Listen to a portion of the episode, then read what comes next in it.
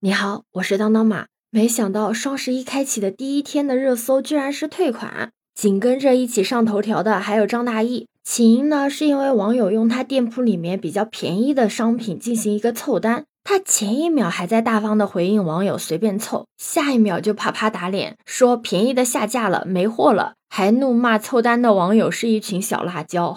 其实我觉得他都已经大方回应过，随便凑了。他只要说一个便宜的商品，全都已经被大家抢完了，不就好了吗？还能赢得一个好口碑。但你别看如今的张大奕负面缠身，但曾经的他在网红与电商经济的初始时期，创造了许多耀眼的成绩呢。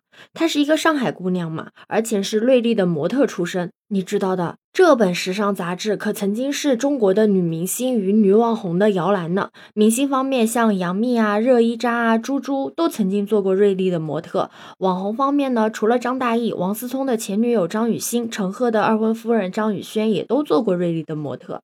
但我今天呢，不是要跟你聊他的八卦和情感史，因为这些网上都有嘛。我想跟你聊一聊他的感情观和价值观，因为我在网上看到了一个网友的提问，他说张大奕是现代版的王宝钏吗？我之前跟大家聊过一期王宝钏，王宝钏呢是为了嫁给一穷二白的薛平贵，不当相府千金和家人断绝关系，和薛平贵呢是住寒窑吃糠咽菜。她最后为了等男人，挖了十八年的野菜，但是在这十八年里，薛平贵却娶了公主，荣华富贵，生儿育女，最终王宝钏也就当了十八天的皇后就死了。所以王宝钏的婚恋价值观是自我感动的自我攻略，从一而终，缘分天注定。是愿意为爱奉献一生、吃苦耐劳的，所以呢，才有了恋爱脑就去看看王宝钏挖野菜的这个热梗。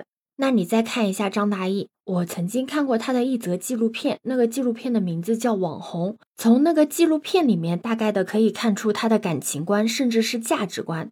他在走红毯的时候就有意识的要满足大众的观赏欲，做网红店的时候，他知道要跟随年轻人的审美，同时呢，也能够清晰的知道自己作为网红和模特的最大的价值点在哪里。他去看工厂上新和直播的时候，他说了这样的一句话：“人在城乡结合部，心在巴黎时装周。”那张大一的感情观呢？我觉得更像是以夏沫的方式，比起爱情更爱他自己，也更看重自己的成功。我不知道你有没有看过《泡沫之夏》，它有小说版和电视剧版。里面的女主角呢叫以夏沫，她有一个经典的名言叫：“在我的心底没有爱情，也没有忠贞，我要的是成功。为了成功，我会不择手段。爱情只是很小的一部分。今天我喜欢你，我会在你身边；若是喜欢上别人，我就会在别人的身边。”那张大一的感情观呢，是很强势又自我的。之前他被董花花爆料的时候，还暗搓搓的发过动态怼。当时舆论最大的时候，他也是很傲慢的，并没有回应。张大奕和王宝钏，他们除了底层的逻辑不同之外，在感情中获取的也完全是不一样的。像王宝钏，他对亲密关系的需求是偏唯心的，他更需要的是情绪价值，而不是物质上的东西。他只是因为薛平贵救了自己，就满心满眼的必须要嫁给这个穷书生。他可以为了让薛平贵安心，就发誓要在寒窑里面一直等，甚至连他的姐妹们来看望他，他也只是说只要能够等来爱的人，当一辈子的乞丐婆也不在乎。哪怕到了最后，她只是当了十八天的皇后，但是她受苦十八年的动机依旧是等待爱人归，并不是什么卧薪尝胆要当皇后什么之类的。这样一对比，张大奕的感情需求是不是就很明确了？他是既要情绪，也是要物质的。他的第一段感情，也就是跟蒋凡的那段感情，首先要声明一下，做小三是肯定不对的。而且我个人认为，这段感情可能利益的成分更大一点。因为蒋凡当时还是一个炙手可热的接班人，而他当年呢，也靠着这些资源成为了某猫的头部网红。而这段感情呢，也从董花花捅破窗户纸之后呢，就开始的急剧下降。同样下降的还有张大奕各方面的口碑，还有收益。蒋凡在这个不久之后也不是总裁了，张大奕发律师函彻底的撇清，也是在这个阶段。那他的第二段感情呢，就是现在订婚的这个。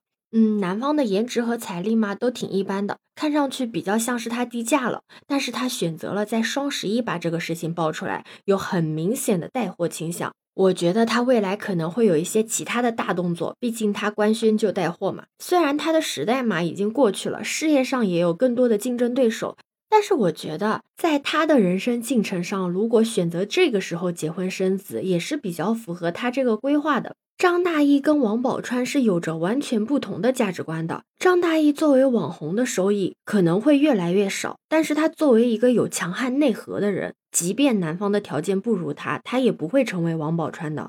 王宝钏是心甘情愿的挖野菜十八年，但张大奕可一直都是要做女王的。为什么我会觉得张大奕的感情观更像以夏沫呢？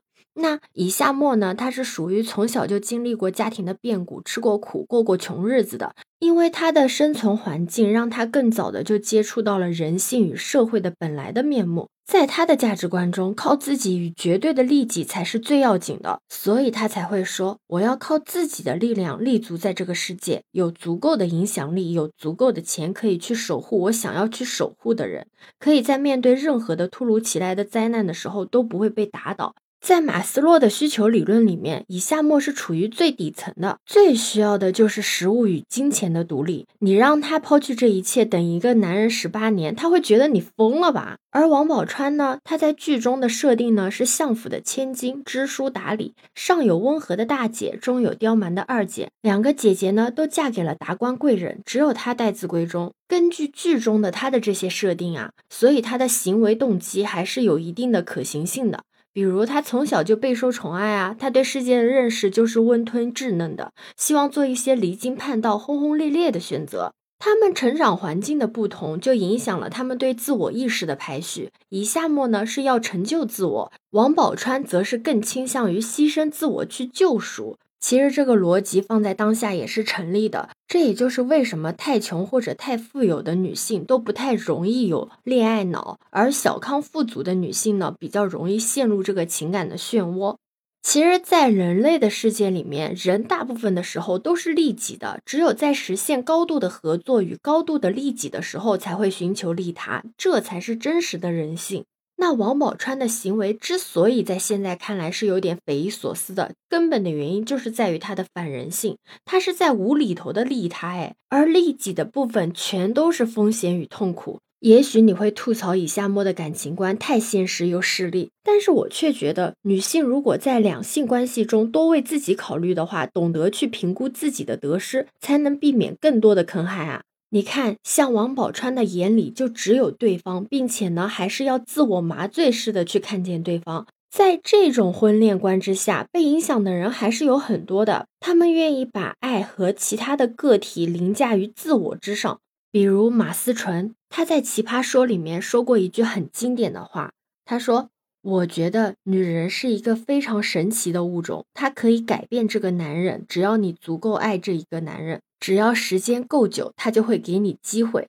我真心的觉得，女性无论是在任何的关系里面，最应该考虑的不是他，而是我要不要，我好不好。爱与关系如果是需要苛扣的标准与牺牲的话，那它就会变成灵魂的枷锁。你对此有什么看法呢？可以在评论区留言告诉我哦。欢迎你的点赞、收藏、订阅。我是当当马，拜拜。